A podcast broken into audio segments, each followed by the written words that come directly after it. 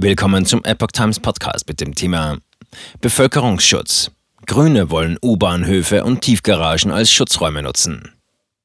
Ein Artikel von Epoch Times vom 25. April 2022. Als Reaktion auf den Krieg in der Ukraine wollen die Grünen in der Ampelkoalition eine grundlegende Reform des Zivil- und Katastrophenschutzes in Deutschland durchsetzen. Das berichtet der Tagesspiegel unter Berufung auf ein 15-Punkte-Programm der Partei. Demnach sollen bundesweit deutlich mehr Schutzräume geschaffen werden. Diese seien in Deutschland kaum noch vorhanden, da sie mit dem Ende des Kalten Krieges zurückgebaut wurden, heißt es in dem Papier. Eine Möglichkeit besteht zum Beispiel darin, grundsätzlich geeignete Bauten wie U-Bahnhöfe, Tiefgaragen oder Keller in öffentlichen Gebäuden in Schutzkonzepte einzubeziehen, wird in dem Konzept ausgeführt, welches der Bundesvorstand am Montag beschließen will. Dabei seien die Bedarfe besonders vulnerabler Gruppen sowie Barrierefreiheit zu beachten. Cyberhilfswerk soll eingerichtet werden. Insgesamt müsse die gesamte zivile Verteidigung verstärkt werden. Dazu gehört, dass umfangreiche Fähigkeiten zur Unterbringung und Versorgung von Menschen vorgehalten werden, ebenso wie der Ausbau von Notbrunnen zur Trinkwasserversorgung. Ferner müssten die aktuellen Vorratsvorschriften dringend reformiert werden. Sie beschränken sich bisher auf wenige Bereiche wie die Grundversorgung mit Lebensmitteln oder die Erdölbevorratung.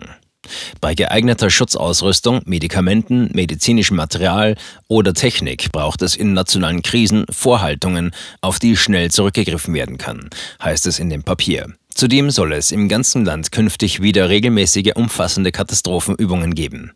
Um Angriffen auf die kritische Infrastruktur vorzubeugen und um den Katastrophenschutz zu digitalisieren, soll ein Cyberhilfswerk beim Technischen Hilfswerk THW eingerichtet werden.